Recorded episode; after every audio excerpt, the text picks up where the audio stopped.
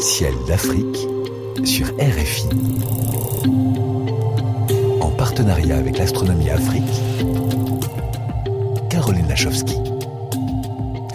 Cher Sylvain, quoi de neuf dans le ciel cet été? Quels sont les moments astronomiques à ne pas rater euh, d'ici au 15 septembre?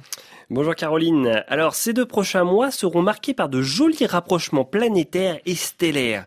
Trois rendez-vous à ne pas rater et à mettre dans vos agendas. Alors tout d'abord, le 21 juillet, Vénus est à 1 degré de l'étoile Régulus du Lion après le coucher du soleil. Alors 1 degré en fait c'est très très proche. Hein. Je vous rappelle mmh. que c'est la largeur d'un doigt tendu devant vos yeux.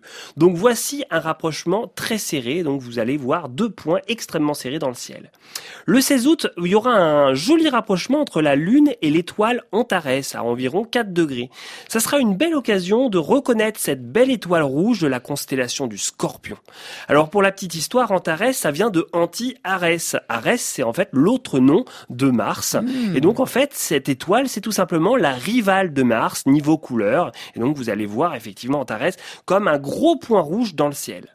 Et puis le 9 septembre, il y aura un joli rapprochement entre un croissant lunaire très fin et puis la planète Vénus dans les lueurs du soir. Hmm, je note le 16 août, donc joli rapprochement de la Lune avec Antares, la rivale de Mars, et puis Vénus le 9 septembre, proche d'un petit croissant lunaire. Est-ce qu'il y aura d'autres planètes à observer euh, d'ici à la mi-septembre?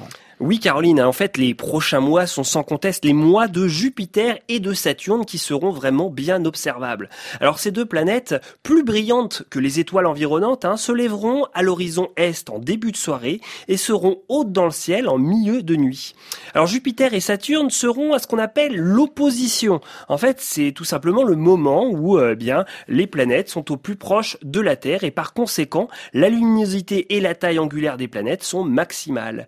Alors attention aux chiffres, hein. Saturne sera à 1 milliard 337 millions de kilomètres du Soleil le 2 août et Jupiter sera à 600 millions de kilomètres le 20 août. Si vous avez du mal à les trouver, euh, ben, profitez des rapprochements des deux planètes avec la Lune. Les 25-26 juillet et le 21 et 22 août, Jupiter et Saturne ne seront pas loin de la Lune. Et puis si vous avez un télescope, les anneaux de Saturne seront bien ouverts et vraiment très bien visibles. Et puis également, Jupiter montre un vrai spectacle avec son balai de satellites. Par exemple, le 15 août, Europe, Ganymède et Callisto, hein, les trois lunes de Jupiter, se retrouvent d'un côté de Jupiter et en quelques heures, vous allez pouvoir observer le mouvement apparent des trois satellites par rapport à la planète géante. Donc à ne pas manquer le balai euh, des satellites de Jupiter, ça c'est autour du 15 août, et puis euh, le rapprochement Jupiter et Saturne près de la Lune, 25-26 juillet et 21-22 août. Mais le mois d'août, si je ne me trompe pas, Sylvain Boulet, c'est bien le mois des étoiles filantes. Et oui, tout à fait Caroline, comme tous les ans, de nombreuses étoiles filantes seront observables du 17 juillet au 24 août. Il s'agit des fameuses Perséides qui semblent venir de la constellation de Persée. Alors pendant toute cette période, la Terre va traverser un vaste nuage de poussière cométaire laissé par la comète Swift-Tuttle. Alors dans ce nuage, la densité n'est pas homogène et est maximale au centre du nuage. Ainsi, dans la nuit du 12 au 13 août, eh bien la Terre va rentrer en collision avec un maximum de hmm. poussière. Vous pourrez alors voir plusieurs dizaines d'étoiles filantes à l'heure.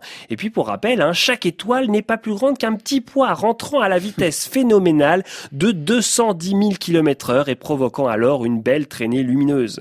En plus, cette année, la nouvelle lune, eh bien c'est le 8 août. Vous devriez donc avoir un beau ciel noir pour détecter les étoiles filantes les moins lumineuses. Génial, pluie d'étoiles filantes à ne pas rater donc du 12 au 13 août après euh, la nouvelle lune du 8 août Merci beaucoup Sylvain Boulet. On se retrouve autour du 15 septembre pour un nouvel éphémérie du ciel d'Afrique à suivre avec euh, une nouvelle lunette astronomique euh, à gagner en plus.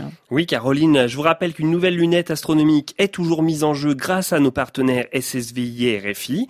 Pour participer, envoyez-nous sur notre page Facebook l'Astronomie Afrique vos plus belles photos, vos vidéos ou encore un joli texte que vous avez écrit et le gagnant sera annoncé au mois d'octobre, le 15.